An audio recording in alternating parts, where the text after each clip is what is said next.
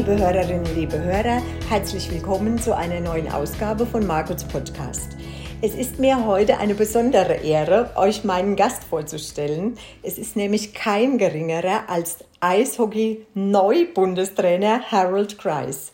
Harry, herzlich willkommen und schön, dass du dir die Zeit für mich nimmst. Ja, hallo Margaret und vielen Dank für die Einladung. Ja, sehr, sehr gerne. Ich muss mich bedanken, dass du meiner Einladung gefolgt bist. Viele äh, unter euch kennen ja Harold Grice vom Eishockey oder von dem einen oder anderen Artikel auf meinem Blog. Ich muss ihn also gar nicht groß vorstellen, zähle aber trotzdem mal ganz kurz ein paar Erfolge von ihm auf. Aber alles aufzuzählen, liebe Hörerinnen und Hörer, das würde unseren zeitlichen Rahmen sprengen. Er hat 180 Spiele für die deutsche Nationalmannschaft bestritten, ist Mitglied der Eishockey Hall of Fame Deutschlands, Teilnahme an Olympischen Spielen, an Weltmeisterschaften, ist deutscher Meister mit Mannheim, Schweizer Meister mit Lugano oder mit Lyons geworden. Co-Trainer war er schon bei der deutschen Nationalmannschaft, Head Coach unter anderem in Zug in der Schweiz. Er war bei der Düsseldorfer EG und aktuell noch bei den Wild Wings in Schwenningen und, und, und, und. Die Liste würde sich also beliebig fortführen lassen. Und wir könnten auch stundenlang über sein Leben erzählen. Aber aufgrund der Aktualität fangen wir jetzt mal mit einer neuen Herausforderung an, Harry. Du bist seit ein paar Tagen Bundestrainer beim Deutschen Eishockeybund. Herzlichen Glückwunsch noch einmal an dieser Stelle. Hat sich denn der Rummel um deine Person jetzt so ein bisschen gelegt oder wie fühlst du dich so generell? Ja, das stimmt. Ähm, also ich bin der Bundestrainer oder ich werde der, der neue mhm. Bundestrainer vom äh, Deutschen Eishockeybund.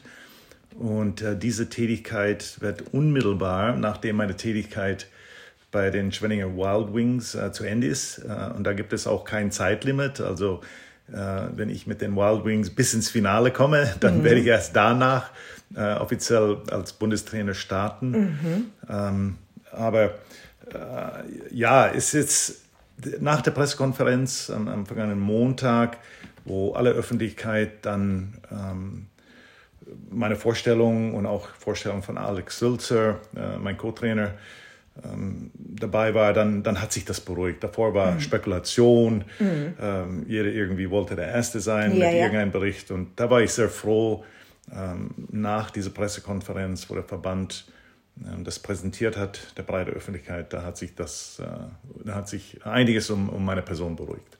Ja, Okay, ja, das ist auch immer wieder schön, oder? Wenn so ein bisschen Normalität einkehrt. Ja, ich, mu ich musste natürlich auch so einen gewissen Eiertanz machen, äh, weil viele haben gefragt. Ich, ich äh, musste aufpassen, was ich antworte, ja. weil wir einfach eine Vereinbarung getroffen haben. Ja.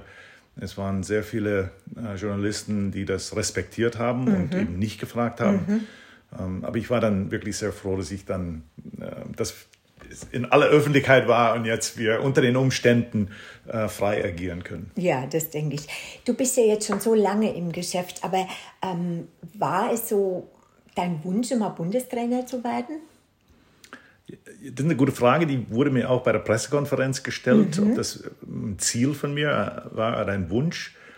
Ähm, nein, also ich finde das, weil, diese Position gibt es nur einmal und das ist wirklich eine Position, äh, die kann man sich, glaube ich, nicht wünschen. Also mhm. man kann sich schon wünschen, mhm. ein DEL-Trainer zu sein yeah. oder sowas in der Form.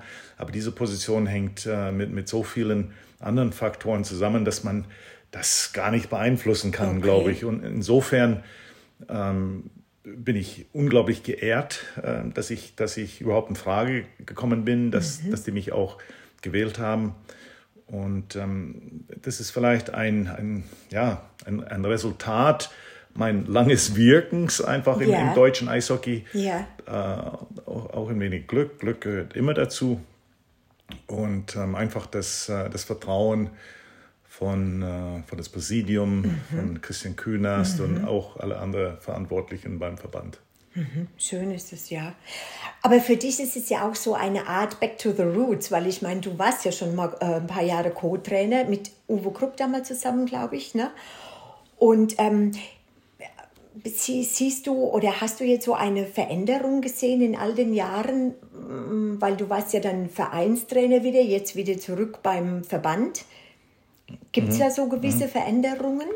Ja, ich, weiß noch ganz genau, da war ich äh, Trainer in Düsseldorf mit der Betonung auf war, weil ich wurde dann frühzeitig äh, von meinem Amt befreit und ähm, lief in, in Grafenburg, gibt es ja die Pferderennbahn mhm. und da gibt es ja auch den Golfplatz. Und ich weiß, ich bin da einfach rumgelaufen, weil es ein schöner Tag war. Und dann ruf mich, rief mich Uwe Krupp an, mhm. ob ich nicht Interesse hätte, sein Co-Trainer zu werden. Also Aha. auch da Glück, Glück, dass Aha. ich frei war, Glück, äh, Glück, dass er mich angerufen hat und ich habe sofort Ja gesagt und somit habe ich auch so ein bisschen das Innenleben, äh, nicht als Spieler, sondern als Verantwortlicher oder Mitverantwortlicher der Nationalmannschaft kennengelernt. Mhm. Ich, ich, wir sind auch in diesem Jahr, das war in Deutschland, auch im Viertelfinale dann gegen Schweden ausgeschieden habe dann noch ein Jahr mit Uwe gemacht und dann mit Köbi Köliker aus ah, der ja. Schweiz. Ja, ja. Der hat den übernommen.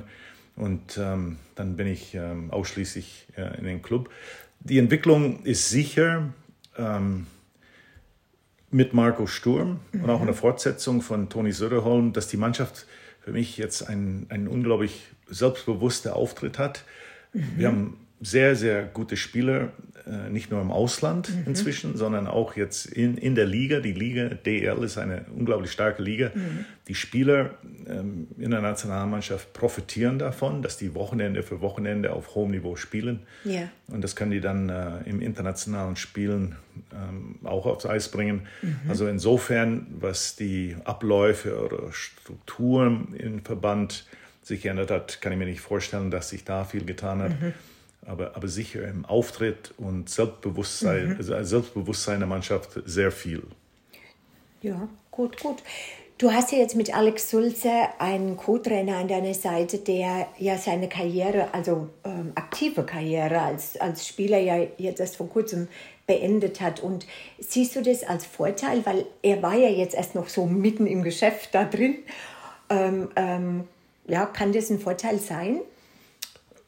Ja, ich glaube schon. Also Alex spielte für mich in Düsseldorf, als mhm. er dann äh, diagnostiziert wurde äh, mit dem Tumor und, ähm, und seine Karriere beendet hat. Mhm. Und für mich ist es immer, ich, ich, ich, ich sage ja immer wieder, ich bin ja im Winter meiner Karriere, aber ich, ich, habe immer sehr gerne ähm, andere Perspektiven, mhm. äh, andere Perspektiven von ähm, Stürmer, also Trainer, die mal Stürmer gespielt haben, Trainer, die Verteidiger gespielt mhm. haben, Trainer, die Torwart gespielt haben. Mhm. Auch andere Spielkulturen. Ich finde, das öffnet ein das Horizont an Spielweisen. Man hat selber eine Vorstellung, wie man spielen möchte. Mhm. Und der Alex ist, ist jemand, der eben diese Perspektive mitbringt und bringt auch natürlich für mich die, ja, vielleicht die Nähe an der Generation der Spieler. Mhm, ja, ich bin teilweise ich, ein bisschen ja. weiter weg, aber er, er ist näher dran an der Generation. Mhm. Die Spieler haben auch sehr großen Respekt für ihn, mhm. für seine Karriere. Und, ähm, und so, somit sehe ich äh, für uns in der Zusammenarbeit äh, sehr viele Vorteile mhm. und äh, sicher ein, ein, eine ganz tolle Karriere für Alex. Mhm. Was ist denn jetzt so der Unterschied, Harry, zwischen einem Head Coach im Verein, da bist du ja auch hau hauptamtlich, und äh, einem hauptamtlichen Bundestrainer. Also ich sage jetzt mal nicht nur so arbeitsmäßig generell, weil als, als Vereinstrainer hast du ja, was weiß ich, was Dienstag, Freitag, Sonntagsspiele, du bist ja nur am Vorbereiten, machen und tun und, und, und. Aber ist es irgendwie ein anderes Arbeiten als Bundestrainer? Kannst du das überhaupt schon sagen oder aus deiner vergangenen Zeit als Co-Trainer? Ja, die Frage, wie es ist, Bundestrainer zu sein, kann ich nicht vollständig ja. beantworten. Aber es ist, es ist sicher viel anders als, als das, was ich im Moment mache und mhm. im Moment immer noch sehr, sehr gerne mache. Mhm. Äh, man muss sich das vorstellen, ich meine, ich, ich bin der Head Coach, ich, ich mache die Pläne, ja. ich mache die Pläne für die Spieler. Ja. Äh, die Spieler kommen jeden Tag, ich sehe die jeden Tag, mhm. wir haben einen gewissen Ablauf, eine mhm. Routine. Routine einfach. Und wir haben auch eine gewisse Sicherheit, und, ähm, wie soll ich sagen, eine gewisse Kontinuität mhm. in diese Routine, äh, vorgegeben durch die Trainingszeiten, mhm. vorgegeben durch den Spielplan. Mhm. Äh, der Interaktion mit den Spielern ist täglich. Ähm, wir sagen, ich, ich mache keine Aufstellung, äh, bis alle Spieler in der Kabine sind, weil ich nicht weiß, äh, ist jemand erkrankt, ist jemand verletzt. Mhm. Also da gibt es äh, wirklich so viel im Tagesablauf, da muss man unglaublich flexibel sein. wir haben auch als Clubtrainer die Möglichkeit, nach einem verlorenen Spiel äh, zwei Tage, spätestens nach fünf Tagen, diese Niederlage wieder gut zu Wieder machen. gut zu machen, ja. Im, international, genau, Im internationalen Vergleich sieht das ein bisschen anders aus. Ja. Wenn du ein schlechtes Turnier hattest, dann muss man bis zum nächsten Turnier warten und das ist äh, manchmal sehr lang. Mhm. Andererseits, wenn man ein sehr gutes Turnier hatte, dann hält auch dieses gute Gefühl länger an. Mhm. Aber das ist ein viel intensiveres, komprimiertes, komprimierteres Arbeiten. Arbeiten, ja. ja. Ja, ja, ja. Aber wie muss ich mir das generell vorstellen mit der Nationalmannschaft? Äh, Du, du kommst jetzt in eine Mannschaft rein. Da gibt es ja Hierarchien, da gibt es ja Strukturen, äh, äh, die sich ja im Laufe der Jahre aufgebaut haben unter dem, deinem Vorgänger. Und ähm, Könntest du jetzt heute schon sagen, dass du, ähm, dass das vielleicht gut ist oder ein bisschen die Arbeit erleichtert, wenn du auf sowas Bestehendes, schon Bestehendes zurückgreifen kannst, damit du nicht gleich wieder bei Null anfangen musst? Also erstens ist der Verband äh, sehr, sehr gut äh, Mhm. organisiert. Jetzt Christian Künast, äh, lange in dieser Funktion in der Organisation von Weltmeisterschaften, Mhm. Maßnahmen. Also da kann ich ähm, mich auf ein sehr, sehr gutes Team verlassen Mhm. im, in München im, im Büro. Das ist wirklich in der Tat so. Und klar, die Nationalmannschaft hat auch eine Hierarchie, hat auch gewisse Strukturen, wie jede andere Clubmannschaften. Ja, also auch, auch, als ne? ich Ja. nach Schwenningen kam oder nach Düsseldorf oder Mannheim, spielt keine Rolle. Es, es gibt einfach Strukturen, Hierarchien und das muss man respektieren. Ähm, wie die jetzt im Einzelnen bei der Nationalmannschaft aussehen, äh, kann ich jetzt nicht äh, beantworten, aber ich sehe, wer im Kader war, wer voraussichtlich im Kader sein wird. Man kann das auch anhand von Länderspielen sehen, auch in der Unterhaltung mit, mit Spielern oder auch mit äh, Christian Künast äh, schon ein sehr gutes Gefühl bekommen, wie die Struktur ist, wer sind die Führungsspieler und so weiter. Also ähm, das erkenne ich an, da habe ich auch sehr viel Respekt davor und ähm, es ist auch ein, eine sehr stabile, ähm, professionelle Struktur, die ich da sicher vorfinden werde. In Deutschland kennst du ja jetzt aufgrund deiner mm, langen Tätigkeit auch als Trainer ja jeden Spieler, würde ich mal sagen, oder? Du kennst ja mehr oder weniger, du kennst alle Vereine, du kennst alle Mannschaften, du kennst ja schon jeden Spieler.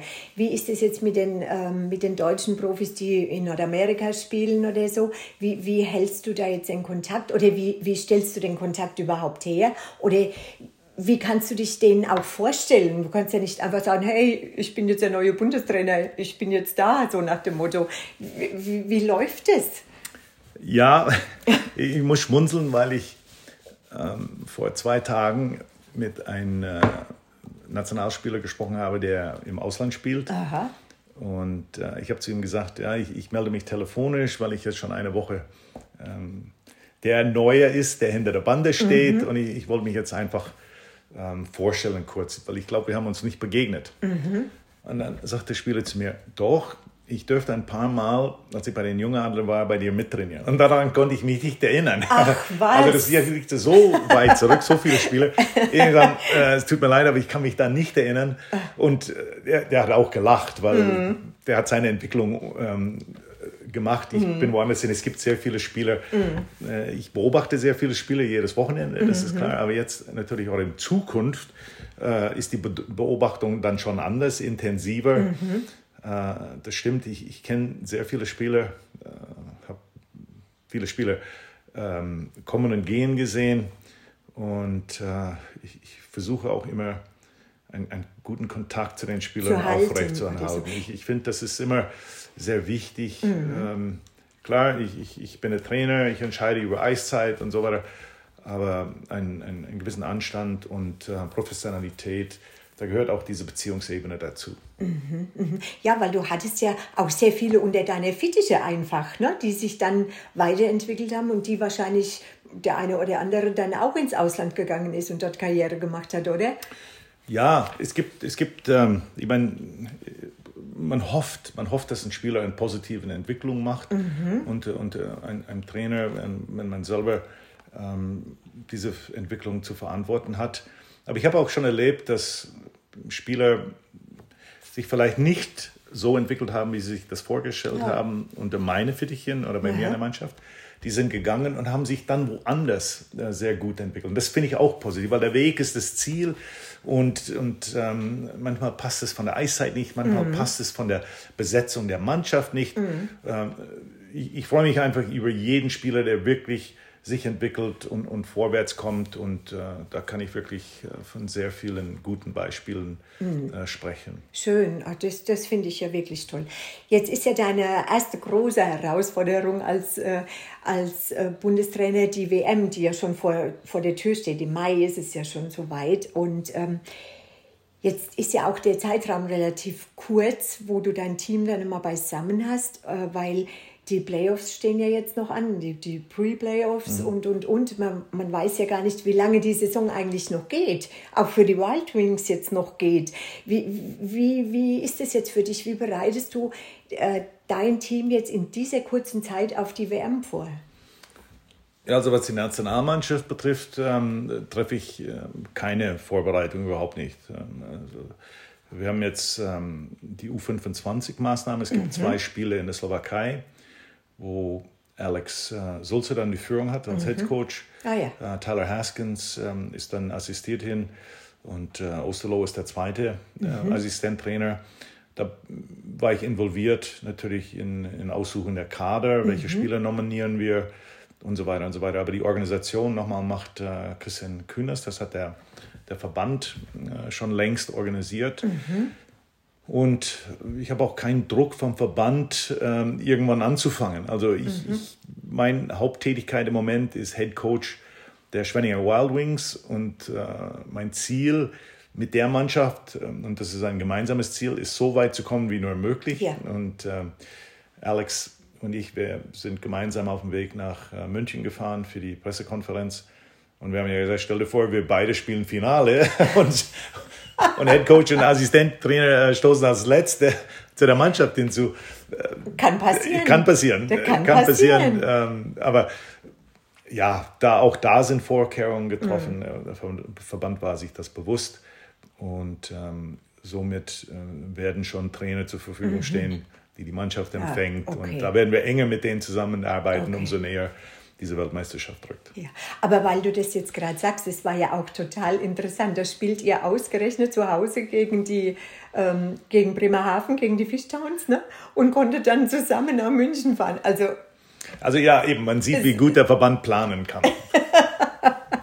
okay. Hast du denn schon ähm, äh, Termine für, für Playoffs oder Pre-Playoffs? Stehen die denn jetzt schon fest oder wie schaut das irgendwie aus? Ja, ja, also die Pre-Playoffs äh, würden am 7. März beginnen und ja. das ist Best of Three. Das heißt, es äh, mhm. äh, finden nur zwei Spiele statt und mhm. der letzte, sollte es ein drittes Spiel geben, äh, ist dann der 12. März. Mhm. Und ähm, natürlich unser Ziel bei Schwenning ist uns ähm, in, in diese Position zu bringen, dass wir um die Playoffs kämpfen, sei es mhm. Pre-Playoffs und auch dort weiterzukommen. Ja, und dann ab dem ähm, 14. März äh, fängt das Viertelfinale an. Ah. Und äh, ja, es kann durchaus, wenn ich das so sehe, Finale ist dann am 14. April.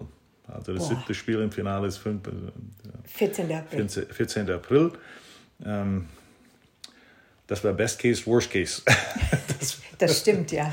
Ja, das stimmt. Ja, aber wie gesagt, für alle Situationen, für alle Umstände ähm, ist, ist, der Verband äh, vorbereitet und ja, okay. wir arbeiten da auch ähm, im Hintergrund. Im Moment habe ich so eineinhalb Jobs. Mhm. Äh, vordergründig meins mhm. mit Schwenningen und dann mhm. noch in der Organisation Planung mit dem DEW. Mhm. Aber schön wäre es natürlich und, und, und erstrebenswert, dass du mit den Wild Wings so weit absolut, kommst, absolut. Ne? Das wäre toll. Genau, und ich meine, ich war ja auch im Vorfeld äh, und dann eben beim Spiel gegen Bremerhaven, wobei die Spieler das auch alle wussten. Ich war dann immer sehr transparent. Mhm. Ähm, mit der Mannschaft, was, was gerade passiert, auch so ein bisschen meine Tendenz und das ist für mich wichtig, diese, mhm. diese Transparenz, diese Offenheit, diese Ehrlichkeit. Mhm. Ähm, Eishockey ist ein Quick Transition Sport. Ja. Leute kommen und gehen, das ist für ja, die nichts ja. Fremdes. Mhm. Und ähm, ich hoffe, dass die einfach diese Offenheit geschätzt haben und die Ziele die teilen wir. Also mhm. Coaching-Staff und Mannschaft in Schwenningen, ja. wir teilen die Ziele, dass, dass uh, wir so weit wollen wie nur möglich. Ja, Ja, das, das wäre wirklich zu wünschen. Also das wäre auch für dich, finde ich, ein schöner Abschluss und für den Verein natürlich eine ganz tolle Geschichte. Ne? Denke ich schon, ja. Jetzt äh, kommen wir gerade noch mal zurück zur äh, WM, Harry. Und zwar, ich habe jetzt mal äh, geguckt, 2018 holte ja die ähm, Nationalmannschaft Silber bei Olympia. 2021 war es bei der WM Platz 4 und 2022 Platz 7, bilde ich mir ein. Ähm, was ist denn diesmal so die Zielvorgabe? Oder, oder hat sich der, der Verband, der DB, äh, äh, ein Ziel schon gesetzt wahrscheinlich? Ne? Ja, also Olympiade war Markus Sturm, mhm. äh, Trainer, der eigentlich diese, dieses Selbstbewusstsein in den Spielern so unglaublich gestärkt hat. Mhm. Und ähm, er blieb dann in, in, in Nordamerika, ging dann zu LA Kings zurück und, und Tony hat das fortgesetzt. Mhm. Also auch diese erfolgreiche Arbeit. Mhm. Und für mich jetzt die Ziele zu setzen, ist schwierig, mhm. äh, jetzt ohne den kompletten Coaching-Staff zu kennen oder auch äh, Kader. Aber der Verband hat auch bei der Pressekonferenz ganz klar äh, Viertelfinale mhm. und direkt Qualifikation für die Olympiade mhm. äh, als Ziel vorgegeben und damit kann ich eigentlich sehr, sehr gut leben. Okay, gut, gut. Wirst du ähm, denn, ähm, wird sich, ich sage mal, dein, dein Spielkonzept, deine Philosophie äh, schon ein bisschen unterscheiden von deinen Vorgängern, weil, weil so jeder Trainer, denke ich, drückt ja so ein bisschen seinen Stempel auf und jeder hat ja so ein bisschen Eigenart, in Anführung, also positiv gemeint jetzt. Und, äh, und äh, gibt es da denn irgendwas, was du schon so im Hinterkopf hast, was du auch schon verraten willst oder kannst? Ja, also mein, mein, Stempel ein bisschen, ich weiß gar nicht, wo das herkommt, aber mein Stempel ist, dass ich sehr defensiv spiele. Ja. Und das wundert mich immer, weil ich finde, ich spiele überhaupt nicht defensiv. Meine Mannschaften checken vor, meine Mannschaften suchen das Spiel. Ähm, ja, wir können defensiv gut spielen, aber mhm. wir spielen nicht defensiv. Also das, ähm, ja, aber wo, wer hat das immer aufgebracht? Ich, ich, weiß es nicht. Auf jeden Fall, das, das war so ein bisschen ein, ein, ein, den Stempel, den ich hatte. Und, und als ich mit Christian Künast ganz am Anfang im Interview war, habe ich das direkt angesprochen, mhm. wo er das auch bestätigt hat. Mhm. Und für mich auf, auf internationalem Niveau geht es äh, zum großen Teil eben um, um, um Schnelligkeit. Es geht um, ähm, ich sage jetzt mal, Puck-Management. Also viele sprechen über äh, Scheibenbesitz, mhm. aber wir sprechen eher über Puck-Management. Man muss nicht immer die Scheibe auf dem Schläger haben, um den Gegner äh, unter Druck zu setzen mhm. oder auch so ein bisschen das Spiel zu gestalten. Also auch da ist Puck-Management ein, ein sehr wichtiger Bestandteil mhm. äh, meiner Spielweise. Ähm, dass wir auch im, im Special Teams, da, da, wollen wir sehr, sehr gut sein. Ich glaube, wir haben eben bald viel mehr deutsche Spieler heute als äh, früher eben in diese Schlüsselpositionen spielen. Im Powerplay, yeah. auch im Unterzahl. Das ist nichts Neues für die. Das wollen wir fortsetzen und, und eben eine Mannschaft, die mit, äh, mit viel Selbstvertrauen, die, die das Spiel suchend mhm. und äh, nicht abwartend äh, mhm. auf den Gegner warten und zuschauen, wie, wie er spielt, äh, eben unsere äh, läuferisch, spielerische, starke ähm, Spiel aufs Eis bringen. Mhm. Jetzt bist du ja nicht nur als äh, Eishockeytrainer äh, bekannt, sondern du hast dir ja auch wirklich einen Namen als Keynote-Speaker gemacht. Du hast so eine langjährige Erfahrung, deine ganze Lebenserfahrung, die kann, das kannst du ja alles da einfließen lassen. Und du hast ja auch äh, als die eine Seite als Spieler, die andere Seite als Trainer, du kannst es ja alles irgendwo miteinander verbinden. Ähm, bist so habe ich dich kennengelernt, immer für eine offene Kommunikation, aber ich habe auch das Gefühl, dass du in deiner Mannschaft so äh, willst, dass die Rollen verteilt sind, dass jeder weiß, was er irgendwo zu machen hat. Und, und dass du ganz viel, finde ich, auch so auf Vertrauen einfach setzt. Und hilft dir das jetzt, ähm, so deine ach so deine ganze positive Art und wie du den, den ganzen Sachen so gegenüberstehst, äh, hilft dir das jetzt gerade so, wenn du neu in so eine Mannschaft irgendwie kommst?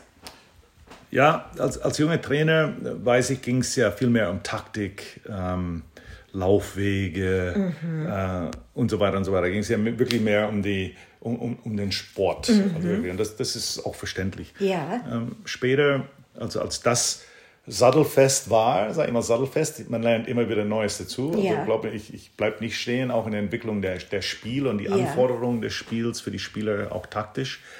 Aber äh, mit der Zeit ähm, habe hab ich äh, festgestellt und man hört es auch von anderen Trainern aus vielen anderen Sportarten oder auch aus der Wirtschaft, Leute, die in Führungspositionen sind. Es geht um die Leute. Oder? Wenn du in Schwierigkeiten bist, mhm. äh, sei es in der Wirtschaft oder auch im Sport, äh, Statistik und Zahlen werden dir nicht helfen, wenn ja. du die Leute nicht auf deine Seite hast. Ja. Und meine Erfahrung war, äh, oft als ich in der Klemme stand als Trainer, äh, sind die Spieler äh, dazugekommen und mhm. haben Spiele gewonnen oder äh, einfach äh, die Mannschaft aus einem gewissen Loch hinaus. Und da war es einfach wichtig für mich, mir gewisse Skills und Wissen anzueignen mhm. Äh, im Umgang mit Menschen mhm. individuell, sei es in der Konflikt. Äh, Auseinandersetzung, was Konflikt ja. betrifft, die Kommunikation, Feedback, bei uns findet das äh, sehr direkt und sehr schnell statt. Okay. Äh, auch Teamführung. Und Teamführung, ob ich jetzt eine Eishockey-Mannschaft habe oder eine Mannschaft aus, aus dem medizinischen Bereich, mhm. aus dem wirtschaftlichen Bereich, wir haben die gleichen äh, Challenges oder mhm. Anforderungen als, als Führungsperson. Mhm. Wie, wie erstens ähm, jemand zu sagen, okay, wir bilden ein Team, das ist ja, ist ja kein Befehl. Mhm. Jeder entscheidet individuell, ja. werde ich jetzt ein Teil dieser Mannschaft oder nicht. Ja. Und dann fragt sie sich, warum soll ich ein Teil dieser Mannschaft sein? Und für mich ist es einfach wichtig, ein Klima, ein Umfeld zu schaffen, dass die Leute sich entwickeln können, dass die Vertrauen haben, dass die Wertschätzung bekommen, dass die, ich lege sehr viel Wert auf Autonomie, mhm. dass wirklich Leute selbstständig denken und ja. arbeiten können, ja. weil das auch für mich wichtig war. In der Hoffnung und Erwartung, dass, dass die Mannschaft und auch äh, Leistung der Mannschaft äh, wächst. Mhm. Aber ich, ich finde das ja auch schön, wenn du so Vorträge hältst, ähm, auch für, für andere Sportarten jetzt. Es ist ja nicht nur, das ist ja nicht für Eishockey, es ist ja beim Fußball oder Handball oder egal wo du, wo du auch immer schon warst, dass jeder so, dass du das so vermitteln kannst, dass du, dass, dass jeder irgendwie äh, dann aus dem Vortrag geht und sagt, jawohl, jetzt habe ich heute irgendwie was gelernt. Ja, witzig, dass du das sagst. Ich hatte ja ähm, mit dem Bund der deutschen Fußballlehrer ja. habe ich ja einige Sachen gemacht, aber auch ein internationales äh, Trainersymposium in Dortmund. Mhm. Und da habe ich auch ein bisschen erzählt über die ganzen Fehler, die ich gemacht habe. Also was ich da alles falsch gemacht habe, dass ich auch 13 äh, Jahre lang Kapitän in, in Mannheim war, nicht eine Meisterschaft gewonnen habe, dass ich einfach ein schlechter Kapitän war. Und die waren ähm, einerseits ähm, sehr imponiert und andererseits ganz perplex, dass ich da vorne stehe und alle meine Fehler zugebe, weil anscheinend ist das im Fußball nicht so, dass ein Trainer sagt, ich habe den Fehler gemacht, ich habe den Fehler, den Fehler gemacht. Aber ich, ich finde, das ist menschlich. Mhm. Ähm, wichtig ist, dass man den gleichen Fehler nicht nochmal macht oder mhm. nochmal macht. Aber für mich war das auch irgendwie eine vertrauensbildende mhm. Maßnahme mhm. mit den Spielern. Ja. Also wenn ich was falsch mache, bin ich der Erste, der sagt, äh, das ist meine, mein, mein Fehler. Ja. Ich habe das total zu verantworten. Ja. Und dann ist es gut. Ich kann ja nicht immer nur die Spieler auf irgendwelchen Fehler mhm. darauf aufmerksam machen und dann selber zu nichts stehen. Also das war mir wichtig und das sind so Erfahrungen eben in, in der Zusammenarbeit mit Mannschaften und vielleicht auch in meiner eigenen Entwicklung. Mhm als Trainer, wenn da jemand was mitnehmen kann, dann, dann freut mich das natürlich. Mhm, mh. Aber findest du, ähm, dass es eigentlich, ich sage mal, du, du sagst ja immer so ein bisschen salopp, das ist jetzt so der Winter meiner Karriere oder so, aber, aber ähm, findest du nicht, dass es, auch, dass es auch schön ist, dass du das jetzt so sagen kannst, weil du hast ja, wie gesagt, so einen reichen Schatz den du ja jetzt den, den ganzen jungen Spielern, die so nachkommen und, und, die, den du ja einfach so weitergeben kannst, oder? Ist das nicht irgendwie auch schön?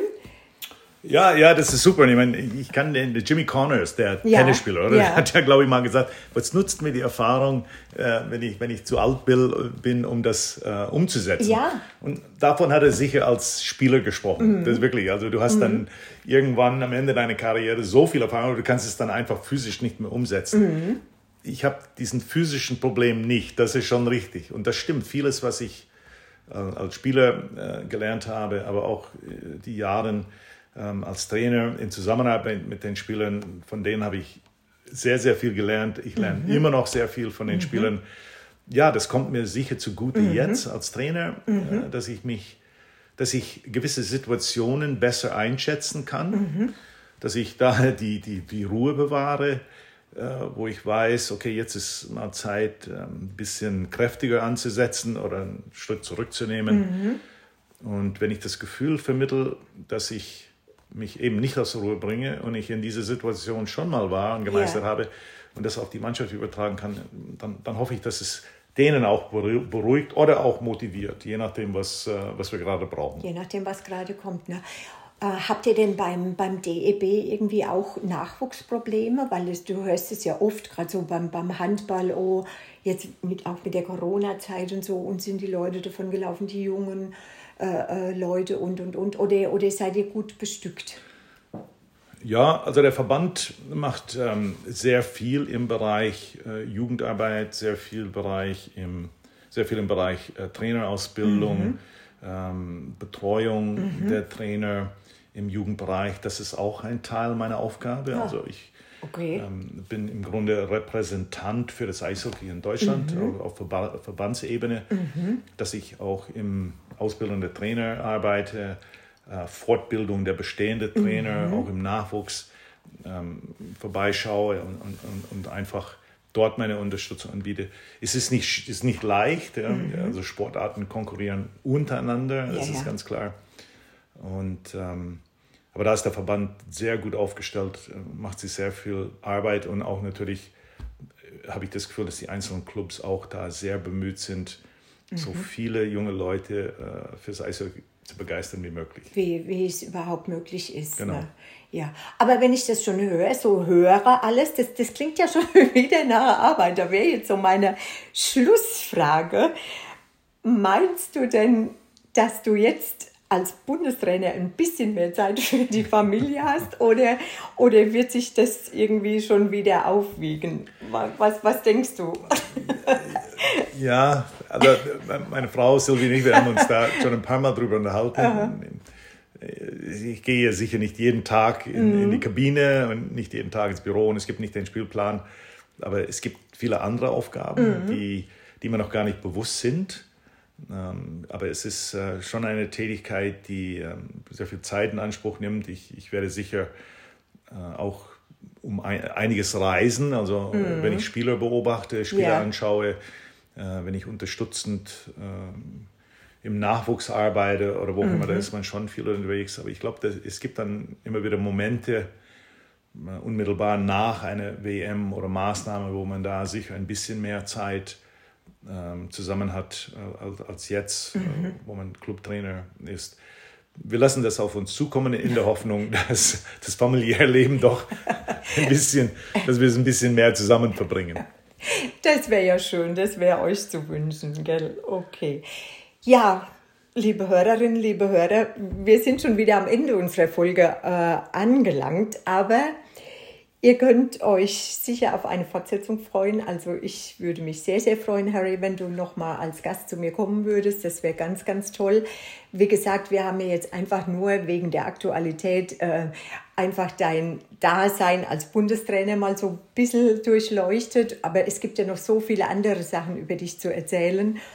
Und ähm, von daher wird es mit Sicherheit eine Fortsetzung geben. Ich bedanke mich ganz, ganz herzlich, dass du dir die Zeit für mich genommen hast. Ich weiß, dass es nicht selbstverständlich ist, ganz ehrlich. Und ich weiß es auch wirklich sehr, sehr zu schätzen. Vielen, vielen lieben Dank. Margaret, ich danke dir für die ähm, wunderbaren Fragen. Und ja, es macht immer wieder Spaß mit dir. Und insofern, äh, wir sehen und hören uns sicher nochmal. Ja, auf jeden Fall, auf jeden Fall. Ich wünsche dir auf jeden Fall alles, alles Gute jetzt erstmal mit den Wild Wings, dass ihr ganz, ganz weit kommt und das wäre wirklich schön, das wäre auch für dich, denke ich, ein toller Abschluss einfach. Ne?